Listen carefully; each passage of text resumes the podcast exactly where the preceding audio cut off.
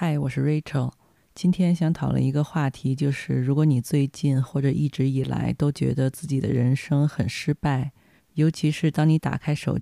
When you need mealtime inspiration, it's worth shopping Kroger, where you'll find over 30,000 mouthwatering choices that excite your inner foodie. And no matter what tasty choice you make, you'll enjoy our everyday low prices, plus extra ways to save, like digital coupons worth over $600 each week. You can also save up to $1 off per gallon at the pump with fuel points. More savings and more inspiring flavors make shopping Kroger worth it every time. Kroger, fresh for everyone. Fuel restrictions apply.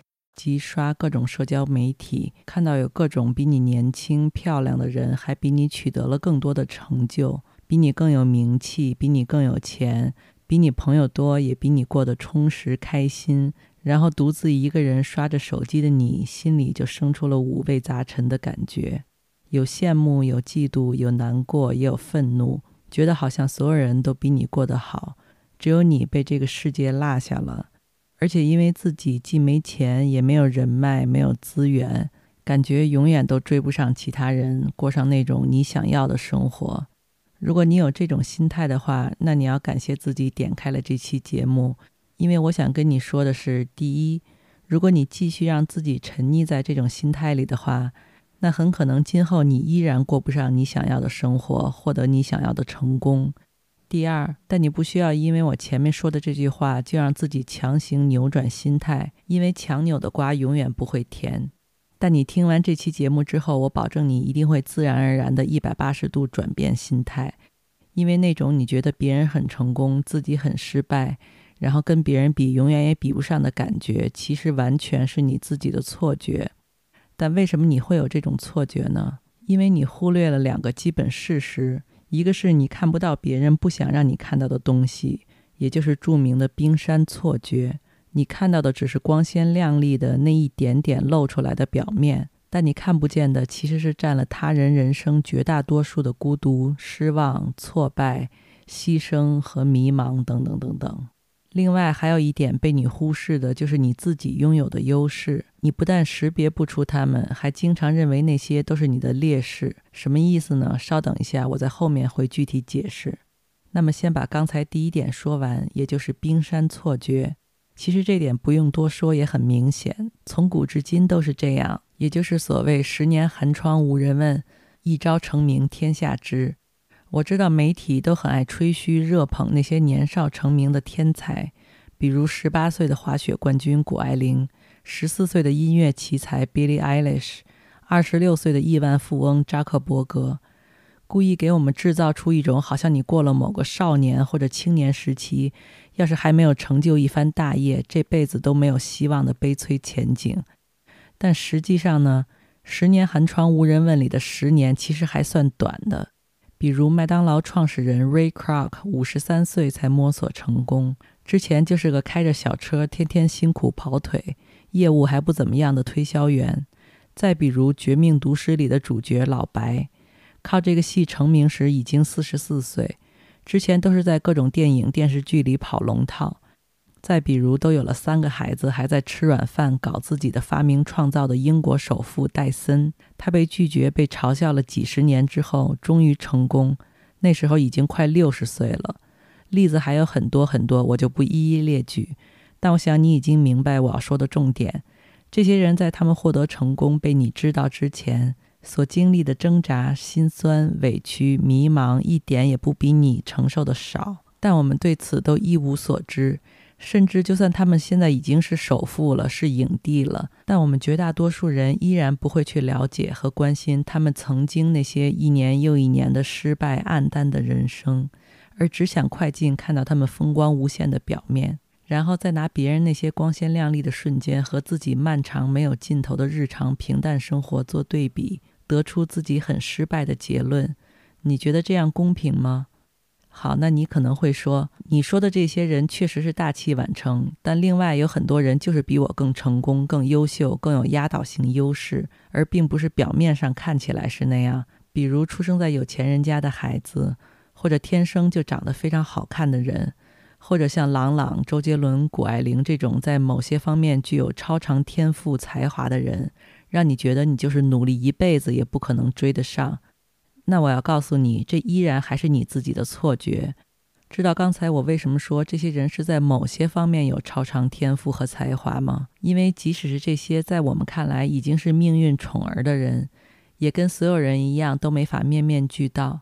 比如周杰伦写歌非常厉害，但无论是开古董店、豆腐店还是 KTV，最终也都是关门倒闭。再比如网上也总有人拿谷爱凌练钢琴和跳芭蕾的片段，说水平好像也很一般、很业余。那是因为他们本来也没有想把这些方面作为自己的优势来展现和竞争，这些只是他们的兴趣爱好。只要他们在自己的优势上最大限度的深耕，就完全足够。谷爱凌再自信，也不会去和朗朗 battle 钢琴技术。朗朗琴弹得再好，也写不出一首《夜的第七章》。那我现在想告诉你的就是。你身上其实具有朗朗、周杰伦和谷爱凌都没有的，只属于你自己的优势，你相信吗？而你想获得成功，最重要的就是了解自己，并识别出自己的不公平优势。这个词不是我发明的，而是作者 Ash Ellie 和哈森库巴在《不公平优势》这本书里谈到的。之所以起这个名字，是因为但凡在这个世界上活过几年的人都知道这个世界有多不公平。并且，不管是政府还是机构，还是什么社会精英，做出多少努力，想让我们的社会变得相对公平一些，仍然也永远不会有对所有人都完全真正公平的那一天。但重点来了，好消息是我们每个人都有独此一家的、别人完全不具备的不公平优势。这个不公平是相对于别人而言，因为只有你有，别人没有。就像别人出生在一个亿万富豪家里，而我们没有一样。但除了钱之外，这个优势还可以是外貌上的、性格上的、地理环境上的，或者个人经历上的，等等等等。但如果你不能识别出自己的不公平优势，那就等于白白浪费掉上天给你的这份礼物。不公平优势书里有一句话，我觉得说得很对，记得在这里划重点。这句话是这样说的。成功并不会奖赏给最努力的人，而是会奖赏给最会开发和利用自身不公平优势的人。那具体要怎么找到自己相对于其他人的不公平优势呢？这本书里给出了一个 Miles 框架，可以供我们作为参考。Miles 里面的第一个字母 M 代表 Money，就不用说了，有钱人做什么事都比没钱的更容易一些。第二个字 I 指的是 Intelligence 和 Insights。也就是你的智力和洞察，这里既包括在学校学到的书本知识，也包括对情绪的感知、对局势的判断、对人际关系的处理等等。而有的人就是天生在这里面的某个方面更擅长，加上后天不断的积累和试错而变得越来越熟练。那第三个字母 L 代表 location 和 luck，也就是地点优势和运气。比如贝索斯选择把亚马逊创立在西雅图而不是硅谷，因为第一，西雅图是微软的根据地，很容易从微软大量挖到工程师；第二，西雅图有优惠税收政策；第三，当时最大的图书配送仓库就在西雅图，公司在旁边的话可以直接提高物流速度。再比如我们都知道的李子柒，成名之前在大城市里只是千千万万的打工妹之一。而他回到了熟悉的家乡，并拍视频之后，就成了全网顶流现象级博主。而另一个 L luck 运气也同样是可以掌控的，方法就是多尝试，不要怕丢人、怕失败。用一句话说，就是越勇于采于行动尝试的人越幸运。接下来的 E 代表 education 和 expertise，也就是教育和专业。如果你有名牌学校的亮眼学历，这当然算你的优势。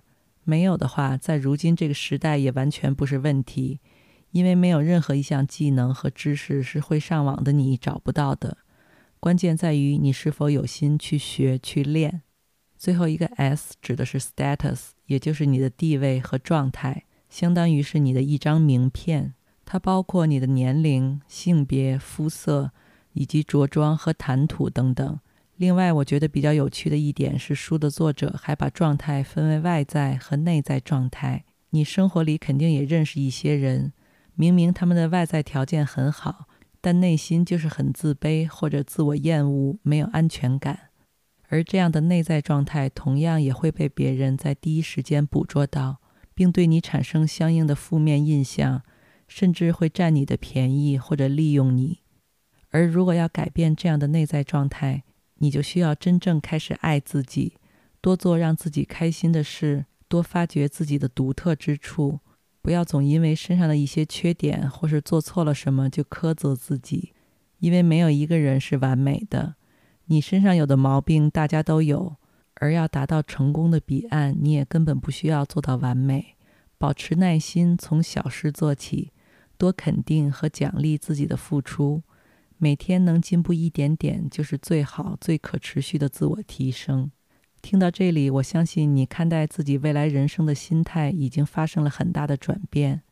从某种程度上来说，这世界上根本不存在竞争。因为人和人之间的差异很大，根本没有必要和任何人比较。只要你去比，这世界上永远有比你更富和比你更穷的人，比你更高和比你更矮的人，比你更老和比你更小的人。所以浪费这个精力干嘛呢？